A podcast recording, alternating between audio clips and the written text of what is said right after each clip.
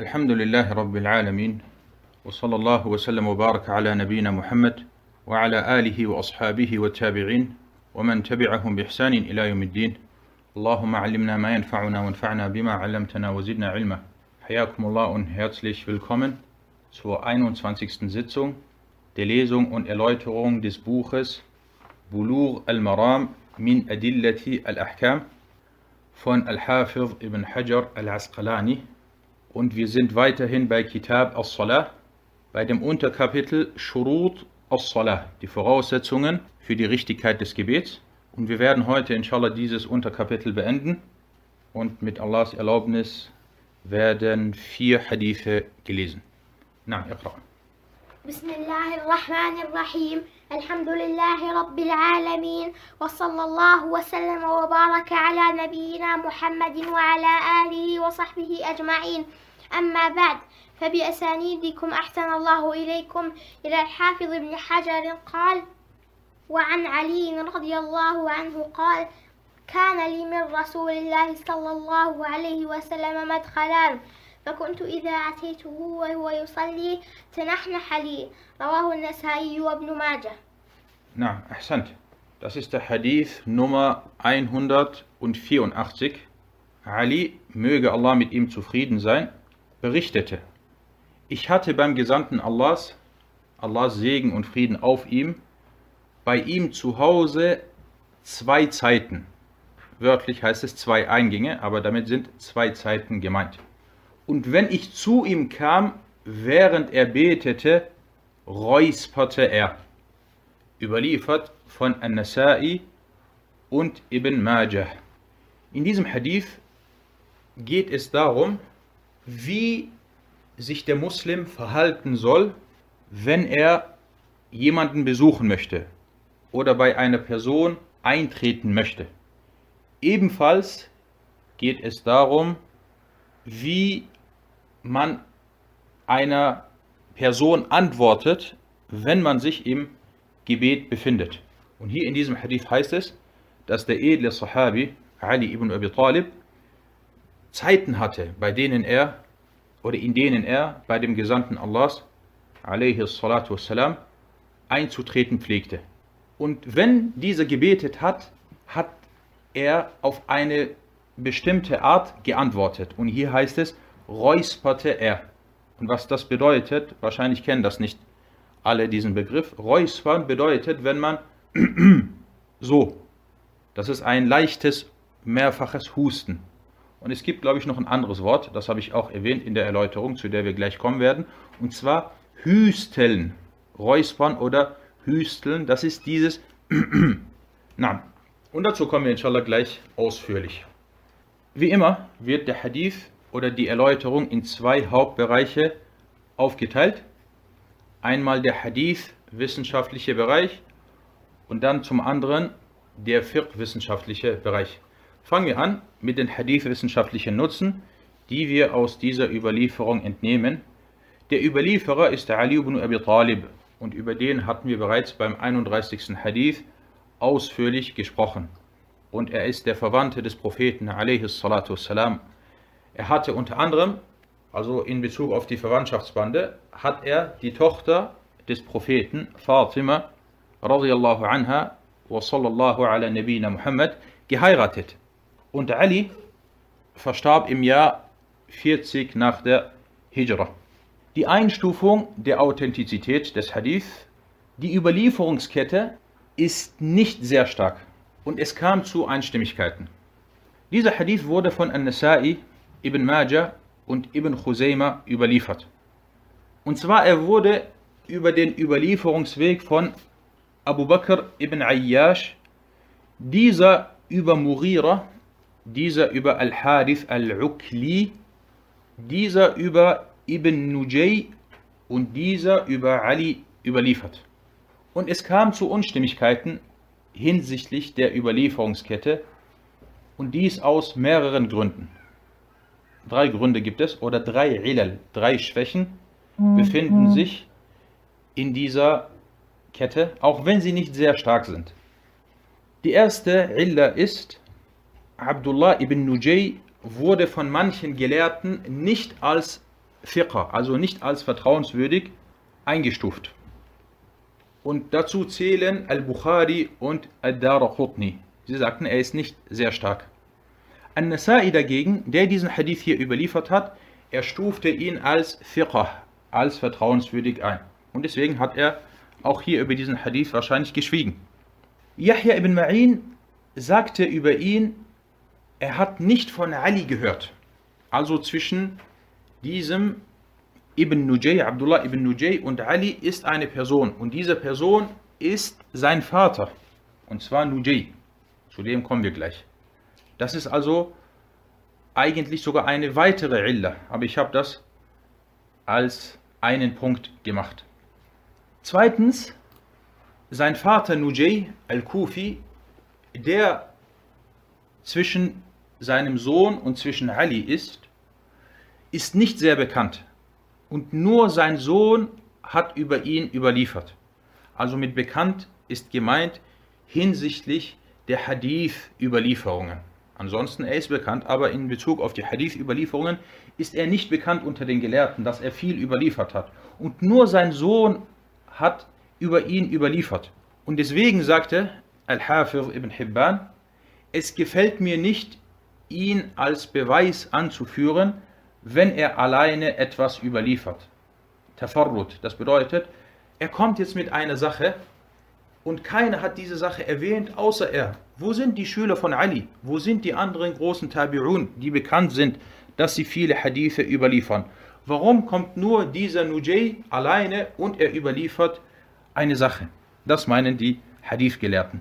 Drittens, die dritte Illa, die dritte sogenannte Schwäche, es kam in Bezug auf den Text zu Unstimmigkeiten. Und der Hadith wurde mit verschiedenen oder unterschiedlichen Wortlauten überliefert. Und das ist auch problematisch. Mal wird er so überliefert und dann wiederum auf eine andere Art und Weise. Dieser Nujay al-Kufi, nochmal um auf den zurückzukommen, er war ein Begleiter von Ali ibn Abi Talib und er hatte zehn Söhne und sieben von ihnen starben mit Ali, rahimahumullah und radiyallahu an Ali. طيب. An-Nasai, kommen wir jetzt zu dem zweiten Hauptpunkt. An-Nasai schwieg über den Hadith, was darauf hindeutet, dass der Hadith bei ihm zumindest als gut oder ein als gut oder als brauchbar, also als salih eingestuft wurde. Ibn Khuzayma überlieferte ebenfalls diesen Hadith in seinem Sahih-Werk. Und wenn Ibn Khuzayma einen Hadith in seinem Sahih-Werk überliefert und schweigt, dann bedeutet das, dass er den Hadith als richtig und als authentisch einstuft. Wenn aber der Hadith eine gewisse Schwäche haben sollte, dann weist er auf eine bestimmte Art darauf hin. Und zwar, er sagt sehr oft, in sah al-khabar oder in sahhat hadhihi al-lafza. Und das hat er hier gemacht. Er wies auf die Schwäche des Hadith hin, da er sagte, falls dieser Wortlaut stimmen und authentisch sein sollte. Das bedeutet, er hat zumindest das Wort Nahnaha, dieses Nahnaha, also dieses, was wir hier mit uns haben, dieses Räuspern, Räuspern, hat er nicht als authentisch gesehen oder als authentisch eingestuft. Al-Bayhaqi stufte den Hadith ebenfalls eher als schwach ein und unser Sheikh Abdullah Sa'ad stufte den Hadith auch eher als schwach ein. Von daher ist dieser Hadith zumindest nicht, nicht sehr stark. Aber ich habe mich nicht getraut zu sagen, dass er schwach ist. Und deswegen habe ich nur gesagt, die Überlieferungskette ist nicht sehr stark. Na, kommen wir zu dem zweiten Bereich, und zwar die fiqh-wissenschaftlichen Nutzen welche wir aus dieser Überlieferung entnehmen. Erstens Räuspern bzw. Hüsteln. Das bedeutet mehrfach kurz und schwach husten oder oft um auf zurückhaltende Art auf etwas aufmerksam zu machen. Und zwar, das, das kennt ihr. Zum Beispiel, jemand macht etwas und man möchte diese Person auf etwas auf eine ruhige Art und Weise auf etwas hinweisen. Dein Kind möchte etwas machen und dann sagst du, und es versteht was damit gemeint ist. Zweitens, der zweite Nutzen, dieser Hadith weist auf das besondere Verhältnis zwischen dem Propheten, Allah Segen und Frieden auf ihm, und Ali hin. Da dieser, also Ali, zwei Zeiten hatte, in denen er bei ihm einzutreten pflegte. Wenn nun Ali kam, während der Prophet, Allah Segen und Frieden auf ihm betete, räusperte er, um ihm zu zeigen, dass er eintreten darf. Das war also ein Zeichen für ihn, komm rein. Der dritte Nutzen, aus diesem Hadith entnimmt man, dass das Räuspern im Gebet das Gebet nicht ungültig macht. Selbst wenn es ein Appell für eine Sache sein sollte, weil es gibt zwei Arten oder zwei Gründe, warum man räuspert. Entweder man hat zum Beispiel etwas im Hals und dann macht man das ungewollt oder um etwas auf etwas hinzuweisen, wie hier in diesem Fall. Das macht das Gebet nicht ungültig, weil dieses Räuspern nicht als Wort gilt. Es ist kein Wort, weil wenn er sprechen würde, wäre das nicht erlaubt. Aber das Räuspern zählt nicht als ein Wort, ein gesprochenes Wort. Jedoch ist der Tasbih besser. Trotzdem ist es besser, wenn man auf etwas hinweisen möchte, dass man den Tasbih spricht, weil es hierfür überlieferte Hadithe gibt, die authentischer sind. Viertens, es ist untersagt, das Haus einer anderen Person ohne seine Erlaubnis zu betreten. Allah, gepriesen sei er, sagte im Koran, يا أيها الذين آمنوا لا تدخلوا بيوتا غير بيوتكم حتى تستأنسوا وتسلموا على أهلها ذلكم خير لكم لعلكم تذكرون In diesem Vers in Surat An-Nur sagte Allah subhanahu wa ta'ala, O die ihr glaubt, betretet nicht andere Häuser, die nicht eure eigenen Häuser sind, bis ihr euch bemerkbar gemacht und die Bewohner begrüßt habt. Das ist besser für euch, auf das ihr bedenken möget. Du möchtest bei jemandem eintreten, auch wenn es dein Bruder oder dein Verwandter ist oder dein Nachbar, dann mach dich erstmal bemerkbar. Und grüß. Heutzutage, wie macht man sich bemerkbar? Man klingelt oder man klopft oder man ruft. Und dann grüßt man. Der fünfte Nutzen, die Erlaubnis für den Eintritt erfolgt entweder mit Worten, indem man etwas sagt, wie zum Beispiel herzlich willkommen oder Hayyakallah oder komm rein und so weiter, oder durch eine Sache, die im Brauch bekannt ist. Zum Beispiel, du kommst bei jemandem oft rein und du weißt, wenn er Ja sagt laut oder wenn er eine bestimmte Sache macht, dass du eintreten darfst. Das ist der Brauch. Na, diese zwei Sachen zählen als Erlaubnis. Sechstens, man leitet aus diesem Hadith ab, dass es erwünscht ist, sich gegenseitig zu besuchen vor allem bei Verwandten und nahen Freunden. Gleiches gilt auch für den, für den Besuch des Schülers bei seinem Lehrer. Und leider in der heutigen Zeit ist das eine Sache, die bei vielen Geschwistern in Vergessenheit geraten ist. Und sehr oft hört man, früher hat man sich besucht, früher hat man sich getroffen und mittlerweile ist das nicht so. Manchmal vergehen Wochen oder sogar Monate und man hat sich nicht gegenseitig besucht. Und das ist eine neue Sache. Ich sage euch, diese, dieses Phänomen ist neu und ist in den letzten Jahren so aufgetreten. Früher, ich kann mich erinnern, früher, man hat sich fast regelmäßig besucht. Man hat sich zum Beispiel montags und donnerstags getroffen, gemeinsam Iftar gemacht. An einem Tag habe ich ihn eingeladen, am anderen Tag hat er mich eingeladen. Man hat zusammen Sachen unternommen am Wochenende, man ist rausgegangen.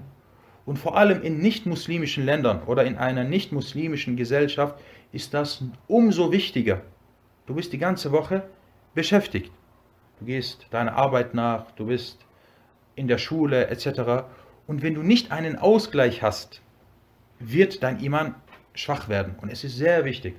Und das ist ein Appell an alle Geschwister, sowohl Brüder als auch Schwestern, dass man sich regelmäßig besucht und etwas organisiert, dass man sagt, okay, wir sind zum Beispiel eine Gruppe von fünf oder von zehn Geschwistern, Brüder oder Schwestern, je nachdem, und wir vereinbaren etwas. Wir treffen uns, inshallah, immer einmal in der Woche. Jeden Tag bei einer anderen Person. Und damit es nicht zum Beispiel zu anstrengend ist für den Gastgeber, kann man sagen, okay, jeder bringt eine Kleinigkeit mit, wenn es Schwestern sind, und dann sitzen wir zusammen und wir reden über nützliche Sachen. Wir lesen ein Buch oder wir hören uns irgendetwas an oder auch wenn es nur eine Kleinigkeit ist von 15 Minuten und danach kann man allgemein sprechen. Das gleiche gilt auch für die Brüder, dass man trifft, sich äh, trifft regelmäßig und versucht, das auch immer mit einer Ibadah, mit einem Gottesdienst zu, zu verknüpfen. Okay, wir treffen uns zum Beispiel am Samstagabend oder am Freitagabend und dann gehen wir und verrichten zusammen ein Gebet in der Moschee und dann gehen wir zu mir nach Hause oder zu dem anderen nach Hause oder irgendetwas anderes. Das ist eine sehr wichtige Sache, vor allem in nicht, wie gesagt, in nicht muslimischen Gesellschaften, damit dieser Zusammenhalt da ist und damit man nicht vertieft in diese Gesellschaft und dann irgendwann vielleicht sogar von der Religion abfällt oder immer schwächer wird, was man leider oft sieht. Der siebte Nutzen, oh, Affon, bevor ich zum siebten Nutzen komme, und sechstens, dass der Schüler seinen Lehrer besucht, dass er, auch wenn er nicht mehr bei ihm lernt, und das ist eine Sache, die heute leider auf das mangelnde Benehmen zurückzuführen ist. Und Grund hierfür ist teilweise, dass die Leute es vielleicht auch nicht anders kennen. Jemand hat zum Beispiel bei einer Person gelernt, ein Jahr lang, und hat von dieser Person ein bisschen profitiert. Sagen wir mal, es war nicht viel, aber er hat von dieser Person immerhin etwas profitiert. Er hat bei ihr gelernt, wie man Arabisch schreiben und lesen kann. Oder er hat bei ihm fünf Hadithe gelernt. Und dann kommt es dazu, das ist ja auch kein Problem, kommt es dazu, dass er sagt, okay, ich habe keine Zeit mehr oder ich kann nicht mehr bei dieser Person äh, lernen. Aber er bleibt immer noch dein Lehrer. Auch wenn du nur einen Monat oder zwei Monate bei ihm gelernt hast. Und dann wird der Kontakt komplett abgebrochen. Und es kommt nicht mehr dazu, dass man zumindest ab und zu sagt, Salam alaikum Lehrer, wie geht's? Ich wollte mal nach dir fragen. Und zum Beispiel unser Sheikh Abdullah Sa'ad, er geht bis heute noch regelmäßig seinen Sheikh, welcher auch gleichzeitig unser Sheikh ist, Sheikh Abdurrahman al-Barrak besuchen. Sheikh Abdullah Sa'ad ist 61 Jahre alt und Sheikh Abdurrahman al-Barrak geht jetzt auf die 90 zu. Er ist circa 89 Jahre alt. Und er war früher sein Lehrer. Und bis heute noch geht er ihn regelmäßig besuchen. Und ich habe auch vor einiger Zeit habe ich einen anderen bekannten Sheikh getroffen. Und dieser Sheikh hat vor 30 Jahren bei Sheikh Abdullah Sa'ad gelernt. Dann hat er nach dem Sheikh gefragt und hat gesagt, ich habe seit langem ihn nicht mehr nicht besucht und der Kontakt ist nicht mehr da. Und ich habe gesagt, ich bin fast jeden Tag bei ihm und ich habe engen Kontakt. Und dann hat er sich gefreut und dann hat er mir die Tage nach geschrieben, äh, gibt es, wann kann ich den Sheikh besuchen? Dann habe ich Sheikh gefragt, der so und so fragt nach dir und dann hat er gesagt, lass ihn komm du mit ihm zusammen am Donnerstag, Donnerstagabend zu mir nach Hause zum Essen, als Beispiel. Und dann haben sich beide gefreut. Schaut, auch wenn die Jahre vergehen, aber trotzdem ist noch dieses Verhältnis da. Aber heutzutage, man kommt, macht etwas mit einer Person und dann Salamu alaikum und das war's. Das ist keine schöne, das ist keine schöne äh, Vorgehensweise. Wie gesagt, auch wenn es nur einmal im Jahr ist, und bis heute noch, bis heute noch, ich hatte einen Sheikh, in, als ich in Al-Medina studiert habe an der Universität. Und ich habe diesen Sheikh sehr, sehr, sehr gemocht. Und ich hatte ein sehr enges Verhältnis zu ihm. Und bis heute noch, und das, ich rede, ich habe damals, das Studium war vor, vor 17, 18 Jahren. Und bis heute noch versuche ich, ihn regelmäßig anzurufen und so gut es geht, das Verhältnis zu pflegen. Auch wenn es nur Assalamu alaikum, Sheikh, wie geht's dir? Inshallah geht's dir gut. Ich wollte mal nach dir fragen. Barakallah fik. Assalamu alaikum. Alhamdulillah, khalas, du hast, du hast die Pflicht hierbei getan. Na, kommen wir zu dem siebten Nutzen. Der Besuch sollte zu passenden und bekannten Zeiten erfolgen und nicht plötzlich und unangekündigt oder zu unpassenden Zeiten. Heutzutage ist es meistens so, dass man zum Beispiel anruft oder schreibt, wann kann ich dich besuchen, wann passt es dir, ich würde gerne kurz vorbeikommen zum Kaffee oder zum Tee. Der achte Nutzen, es ist erwünscht, freiwillige Gebete bei sich zu Hause zu verrichten, weil hier der Prophet, والسلام, es wird erwähnt, dass er gebetet hat zu Hause. Na, das soweit zu diesem Hadith. Kommen wir zum nächsten Hadith. اقرأ. قال المصنف وعن ابن عمر رضي الله عنهما قال قلت لبلال كيف رأيت النبي صلى الله عليه وسلم يرد عليهم حين يسلمون عليه وهو يصلي قال يقول هكذا وبسط كفه أخرجه أبو داود والترمذي وصححه Ahsant. Das ist der Hadith 185. Ibn Umar, möge Allah mit ihm und seinem Vater zufrieden sein, berichtete, ich sagte zu Bilal, wie hast du den Propheten vorgefunden, wenn er ihnen, wenn er ihnen geantwortet hat, nachdem sie mit dem Friedensgruß grüßten, während er betete. Er sagte, er machte so und er breitete seine Innenhand aus.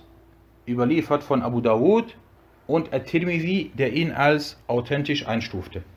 Hier in diesem Hadith geht es um folgendes Ereignis und zwar, jemand ist im Gebet und er betet und dann wird er gegrüßt, wie hier in, in diesem Fall der Prophet a.s. Er wurde gegrüßt.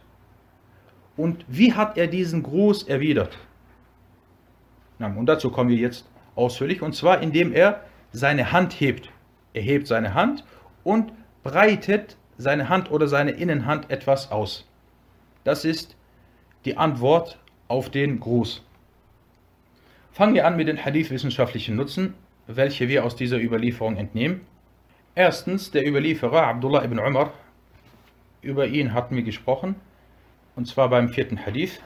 Und er ist der bekannte Sahabi und der einer der großen Gelehrten unter den Sahaba und einer der Abadila, der vier Sahaba, die Abdullah hießen. Es gab viele, die Abdullah hießen, aber es gab vier. Diese sind bekannt als die vier Abadila. Und Ibn Umar starb im Jahr 73 nach der Hijra.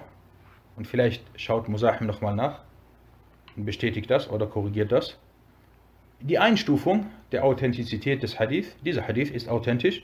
Er wurde von Ahmed, Abu Dawud und At-Tirmidhi überliefert. Und der Hadith wurde über den Überlieferungsweg von Ja'far ibn Aun, dieser über Hisham ibn Sa'd, dieser über Nafi' und dieser über Ibn Umar überliefert. Und wir haben hier Nafi' Maula ibn Umar. Dieser Nafi' ist der, freigela der freigelassene Sklave von Ibn Umar. Und Ibn Umar hatte viele Schüler. Zwei davon sind sehr bekannt. Einer davon ist Nafir, sein freigelassener Sklave, und der andere ist Salim, sein Sohn. Abu Dawud, der diesen Hadith überlieferte, er schwieg über ihn, was darauf hindeutet, dass der Hadith bei ihm zumindest als brauchbar, als gut und brauchbar eingestuft wurde. Und das ist die Vorgehensweise von Abu Dawud. Al-Tirmidhi sagte, nachdem er diesen Hadith überlieferte, Hada Hadithun Hasanun Sahih. Das ist ein guter und authentischer Hadith. Ahmed ibn Hanbal pflegte diesen Hadith als Beweis anzuführen, so wie es sein Schüler Ishaq ibn Mansur erwähnte. Das bedeutet also, dass Imam Ahmed nach diesem Hadith gehandelt hat und ihn dann auch dementsprechend als richtig eingestuft hat. Genau, also Ibn Umar ist im Jahr 73 nach der Hijra gestorben. Und wenn ich mich nicht täusche, im Monat Scha'ban. Fünftens, Ibn Khuzayma stufte den Hadith als authentisch ein, da er ihn in seinem Sahih-Werk überlieferte. Ibn Hibban stufte den Hadith ebenfalls als authentisch ein und unser Sheikh Abdullah Sa'ad sagte auch, dass dieser Hadith sahih ist. Kommen wir zu den wissenschaftlichen Nutzen, die wir aus dieser Überlieferung entnehmen. Erstens, es gibt eine Vorgeschichte zu diesem Hadith. Und zwar der Prophet sallallahu alaihi wasallam betete eines Tages in Quba. Und Quba ist ein Stadtteil im Süden der Stadt Al-Medina. Und es gibt dort in diesem Stadtteil die bekannte Moschee Masjidu Quba. Das ist die erste Moschee im Islam. Und es ist erwünscht, dass man in dieser Moschee betet. Und deswegen möchte ich mich und euch daran erinnern, wenn ihr nach Al-Medina geht, dann versucht auf jeden Fall in dieser Moschee zu beten. Und die Leute, die in diesem Stadtteil lebten, waren vom Stamm der Ansar, bei denen sich der Prophet wassalam, als er von Mekka nach Al-Medina auswanderte, für einige Tage oder für einige Zeit niederließ. Und er, bet betete dann dort in Quba und die Leute gingen an ihm vorbei und sie grüßten ihn, sagten Assalamu alaikum. Und der Gesandte Allahs, alaihi salatu wassalam, erwiderte ihren Gruß mit der Hand, indem er also seine Hand hob. Der zweite Nutzen, dieser Hadith beweist, dass die leichte Bewegung im Gebet das Gebet nicht ungültig macht. Abgesehen davon, ob die Bewegung mit der Hand, mit dem Kopf oder den Augen erfolgt. Somit sind leichte Bewegungen im Gebet erlaubt, wenn es einen Grund dafür gibt. Drittens, aus diesem Hadith entnimmt man die Erlaubnis, den Betenden während des Gebets zu grüßen. Da der Gesandte Allahs, sallallahu alaihi wasallam, sie darin bestätigte, bei dem, was sie machten. Und er hat ihnen das nicht untersagt. Er hätte sonst, wenn das nicht erlaubt wäre, gesagt, nach dem Gebet, wenn jemand betet, dann grüßt ihn nicht. Aber er hat das nicht gemacht. Von daher sagt man, das ist eine Iqrar von ihm. Iqrar bedeutet, dass ein Sahabi etwas macht in Anwesenheit des Propheten wassalam, und dieser schweigt dann darüber, dann ist diese Sache auch erlaubt. Und es gibt viele Beweise dafür, wie zum Beispiel dieser Hadith, weil der Prophet wassalam, er schweigt nicht, wenn eine Sache nicht erlaubt ist. Viertens, es ist verpflichtend, den Gruß zu erwidern. Wenn dich jemand grüßt, dann musst du den Gruß erwidern.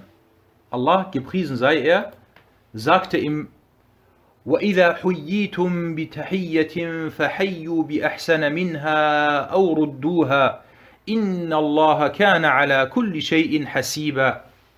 in diesem Vers in Surat An-Nisa sagte Allah subhanahu wa ta'ala, und wenn euch ein Gruß entboten wird, dann grüßt mit einem schöneren zurück oder erwidert ihn.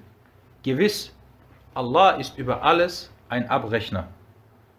Wenn jemand zu dir sagt, Assalamu alaikum oder Salamun alaikum, beides ist erlaubt, oder Salamun alaika oder Salamun alaiki, wenn es eine Frau ist, dann Gruß, äh, Grüße mit einem schöneren Gruß zurück, indem du sagst, Wa alaikumus salam wa rahmatullahi wa barakatuh, oder erwider ihn zumindest. Er sagt Assalamu alaikum, dann sagst du Wa alaikumus salam. Na, kommen wir zu einigen Meinungsverschiedenheiten unter den Gelehrten. Und zwar die Gelehrten sind sich uneinig, ob die Begrüßung des Betenden unerwünscht ist oder nicht. Die erste Ansicht, die Hanafier vertraten die Ansicht, dass es unerwünscht sei, den Betenden zu grüßen, da es dazu kommen könnte, dass dieser einem oder einen mit Worten antwortet. Sie sagten, wenn du sagst zu ihm, Assalamu alaikum und dann kann es sein, dass er Wa alaikum salam sagt, aus Versehen. Deswegen soll man ihn nicht grüßen. Die zweite Ansicht, die Mehrheit der Gelehrten, die Malikiya, Shafi'iyya und Hanabila dagegen sagten, dies sei erlaubt und nicht unerwünscht. Und dass der Betende den Gruß mit dem, Hand, mit dem Heben der Hand erwidert. Als Beweis führten sie unter anderem diesen Hadith an und Imam Ahmed handelte auch danach. Die dritte Ansicht, der Betende erwidert den Gruß erst nach Beendigung des Gebets. Er soll nicht antworten, erst wenn er das Gebet beendet hat. Und dies wurde über den edlen Sahabi Abu Dhar, Ata al-Nakha'i und Sufyan al-Thawri überliefert. Aber die zweite Ansicht, das ist die Ansicht der Mehrheit, diese ist stark und der Beweis dafür ist dieser Hadith, den wir mit uns haben. Soweit zu diesem Hadith. Kommen wir zum nächsten. نعم اقرأ قال المصنف وعن أبي قتادة رضي, رضي الله عنه قال كان رسول الله صلى الله عليه وسلم يصلي وهو حامل أمامة بنت, بنت زيد بنت زينب بنت زينب وهو حامل أمام- أمامة بنت زينب فإذا سجد وضعها وإذا قام حملها متفق عليه ولمسلم وهو يؤم الناس في المسجد نعم أحسنت das ist der Hadith Nummer 186 Abu Qatada, möge Allah mit ihm zufrieden sein, berichtete, der Gesandte Allahs, Allahs Segen und Frieden auf ihm, betete, während er Umama bint Husaynab trug. Wenn er sich niederwarf, legte er sie hin, und wenn er aufstand, trug er sie. Muttafaqun alayh. Und bei Muslim heißt es, während er in der Moschee für die, für die Menschen vorbetete. Na, hier geht es um mehrere Sachen. Erstens, darf man ein Kleinkind im Gebet tragen? Was, wenn dieses Kleinkind zum Beispiel Windeln trägt, welche nicht sauber sind? Und wie verhält man sich im Gebet in so einem Fall? Na, fangen wir an mit den Hadith-wissenschaftlichen Nutzen, welche wir aus dieser Überlieferung entnehmen. Erstens, Abu Qatada al-Ansari, al-Harith ibn Rib'i, über den hatten wir beim 82. Hadith gesprochen. Dieser Hadith ist authentisch, da er von Al-Bukhari und Muslim überliefert wurde.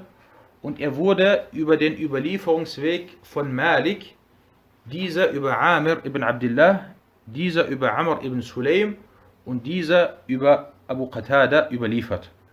Kommen wir zu den fiqh-wissenschaftlichen Nutzen aus dem Hadith. Wir haben hier Umama bint Zainab. Und diese Umama bint Zainab ist die Tochter von Zainab. Und Zainab radiallahu anha, sie ist die Tochter des Gesandten Allahs sallallahu alaihi wasallam. Und es wird gesagt, sie ist die älteste Tochter, beziehungsweise sogar sein ältestes Kind.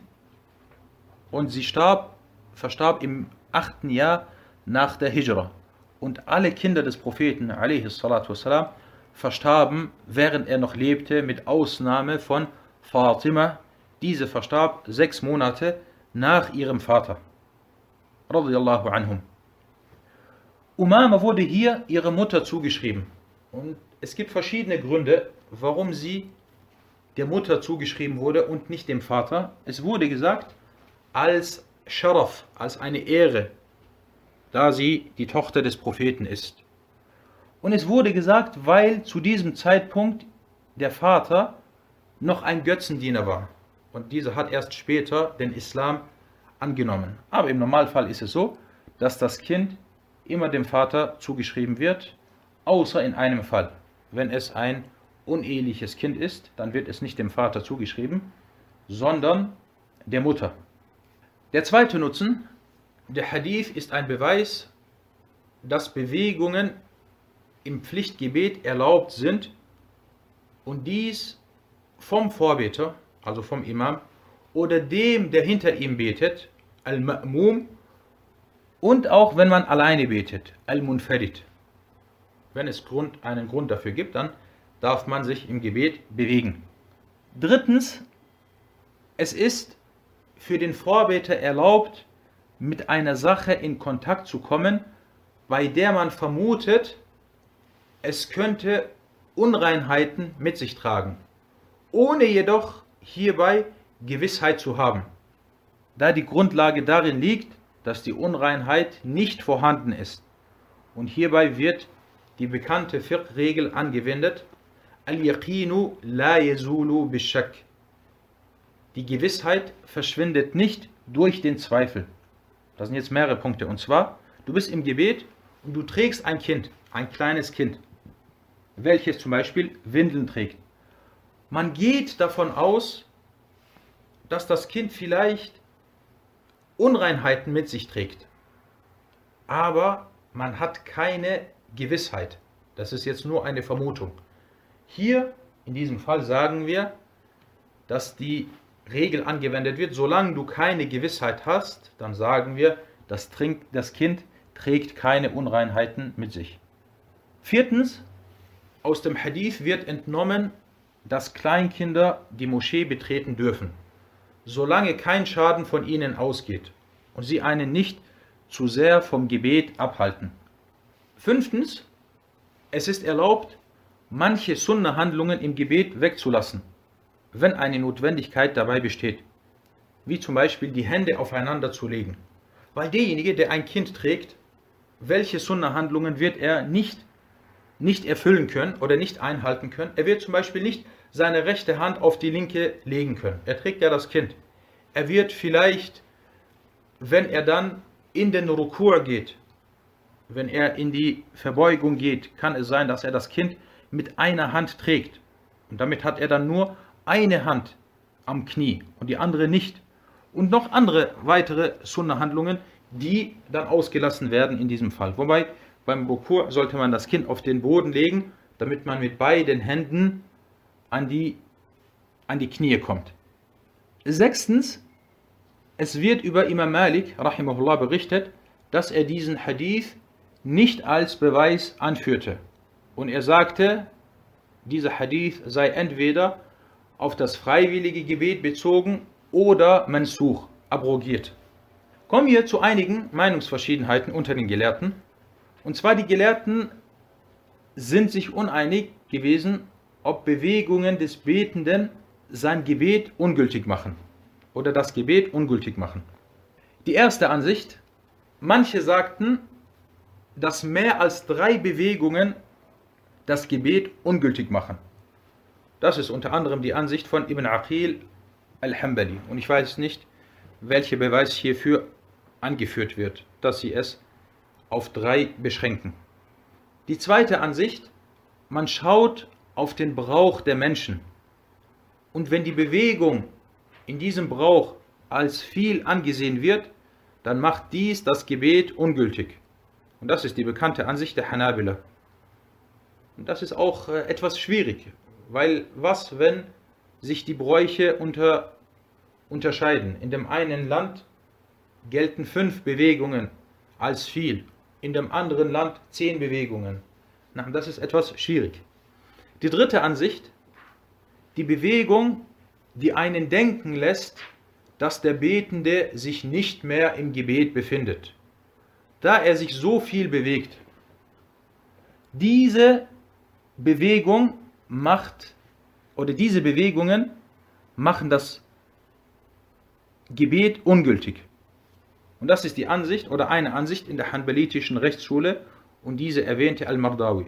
Als Beispiel, du kommst in die Moschee und du siehst einen Mann, er geht nach rechts und dann geht er nach links und dann geht er vor und dann geht er nach hinten und er dreht sich etwas nach rechts und Du denkst, er macht Sport, wenn du den jetzt so siehst. Und du denkst nicht, dass er sich im Gebet befindet, weil das nicht typisch ist. Das macht das Gebet ungültig. Und diese dritte Ansicht, die ist stark. Äh, ein zusätzlicher Nutzen, die Hanabila teilten die Bewegungen im Gebet in vier Kategorien ein oder in vier Kategorien auf. Erstens Bewegungen, die das Gebet ungültig machen. Wenn dies ausartet und viel ist und ohne Grund und Notwendigkeit, wie das Beispiel von eben, jemand bewegt sich sehr viel, er ist in der Moschee und während er betet, geht er nach rechts, nach links und immer weiter nach vorne und dann wieder zurück. Hierbei sagen wir, es besteht keine Notwendigkeit und das Ganze ist viel und ausgeartet. Das ist nicht erlaubt und das Gebet wird in so einem Fall ungültig. Zweitens, Bewegungen, die unerwünscht sind, makruh. Wie wenn man sich leicht bewegt, ohne dass eine Notwendigkeit besteht. Und das ist leider bei vielen Leuten vorhanden. Er ist im Gebet und dann schaut er kurz auf seine Uhr. Und dann geht er kurz durch sein Haar und dann berührt er kurz sein Gesicht und dann bewegt er kurz sein, seine Mütze oder sein Gewand. Das sind viele kleine Bewegungen. Ohne Grund. Das ist makruh. Das ist zumindest makruh. Drittens, erlaubte Bewegungen, welche gering sind und nicht aufeinander folgen. Zum Beispiel, du bist im Gebet und deine Nase kratzt, du kratzt sie kurz. Und dann betest du weiter. Und dann später hast du zum Beispiel Schweiß an deiner Stirn und du entfernst den Schweiß. Das ist erlaubt. Viertens, vorgeschriebene Bewegungen, die mit dem Zweck des Gebets zusammenhängen und für eine gute Sache erfolgen. Wie zum Beispiel, du bist im Gebet und du siehst einen Skorpion. Dann in diesem Fall sollst du dich bewegen und diesen Skorpion versuchen zu töten. Und dazu kommen wir inshallah im nächsten Hadith. نعم ده soweit zu diesem Hadith. نعم اقرأ. قال المصنف وعن أبي هريرة رضي الله عنه قال قال رسول الله صلى الله عليه وسلم اقتل الأسودين في الصلاة الحية والعقرب أخرجه الأربعة وصححه ابن حبان نعم أحسنت das ist der Hadith 187. Abu Huraira, möge Allah mit ihm zufrieden sein, berichtete, dass der Gesandte Allahs, Allahs Segen und Frieden auf ihm, sagte, tötet die zwei Schwarzen im Gebet, die Schlange und den Skorpion. Überliefert von den vier und Ibn Hibban stufte ihn als authentisch ein. Und das ist eine Kinaya, also das ist ein, ein Name, der für diese zwei Tiere gegeben wird, und zwar die zwei Schwarzen. Und das bedeutet nicht, dass sie unbedingt schwarz sein müssen, aber das ist eine Vorgehensweise der Araber. Sie sagen terlieben, weil meistens sind diese Tiere schwarz und dunkel und deswegen sagt man die zwei, die zwei Schwarzen. Fangen wir an mit den Hadith-wissenschaftlichen Nutzen, welche wir aus dieser Überlieferung entnehmen. Wir haben hier den Überlieferer Abu Huraira, radiallahu an, und über den haben wir sehr oft gesprochen. Dieser Hadith ist authentisch. Er wurde von Ahmed, Abu Dawud, Al-Tirmidhi, Al-Nasai, Ibn Majah und Ibn Hibban überliefert. Und der Hadith wurde über den Überlieferungsweg von Yahya ibn Abi Kathir, dieser über Damdam ibn Jaws und dieser über Abu Huraira überliefert. Abu Dawud und An-Nasai schwiegen über den Hadith, was darauf hindeutet, dass der Hadith bei ihnen zumindest als brauchbar und als gut eingestuft wurde. Al-Tirmidhi sagte, nachdem er diesen Hadith überlieferte, هذا حديث حسن صحيح. Das ist ein guter und authentischer Hadith. Ibn Hibban stufte ihn auch in seinem Sahih-Werk als authentisch ein und Ibn Hajar stimmte der Einstufung von Ibn Hibban zu. Und es wäre gut gewesen, wenn man erwähnen würde, und At-Tirmidhi hat ihn als authentisch eingestuft, weil die Einstufungen von At-Tirmidhi haben Vorrang gegenüber der Einstufung von Ibn Hibban. Und unser Sheikh Abdullah Sa'ad sagte auch, dass dieser Hadith authentisch ist. Kommen wir zu den fiqh-wissenschaftlichen Nutzen, welche wir entnehmen. Aus diesem Hadith entnimmt man die Erwünschtheit, die Schlange und den Skorpion zu töten, selbst wenn man sich im Gebet befindet. Und dies gilt nicht nur für die schwarze Schlange und für den schwarzen Skorpion. Manche Leute werden sagen, ich habe Angst. Wenn ich eine Schlange sehe, dann renne ich um mein Leben. Hier in diesem Fall sagt man, La yukallifullahu nafsan illa wus'aha. Aber wer dazu die Möglichkeit hat, und er ist im Gebet oder außerhalb des Gebetes, so sollen diese zwei Tiere getötet werden, weil sie zu den Chaba'if gehören. Der zweite Nutzen, diese kurze Bewegung ist erwünscht und lobenswert und sie macht das Gebet nicht ungültig und mindert auch nicht die Belohnung. Ihr könnt euch erinnern, beim vorigen Hadith sagten wir, dass die Hanabila die Bewegungen in vier Kategorien aufteilten. Die vierte ist vorgeschriebene und gute Bewegungen. Und dazu zählt hier diese, die mit uns ist. Drittens, Es ist erlaubt, jene Tiere zu töten, die schädlich sind und einem Schaden zufügen könnten. Wie zum Beispiel bestimmte Insekten, die schädlich sind. Diese kann man dann töten. Wie Stechmücken. Das wäre jetzt ein Beispiel und es gibt noch andere, es gäbe noch andere Beispiele.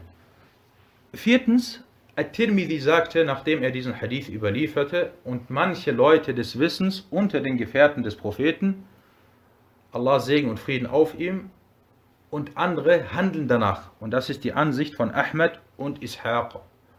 Und manche Leute des Wissens sahen es als verpönt an, die Schlange im Gebet zu töten, da es im Gebet eine Beschäftigung gibt.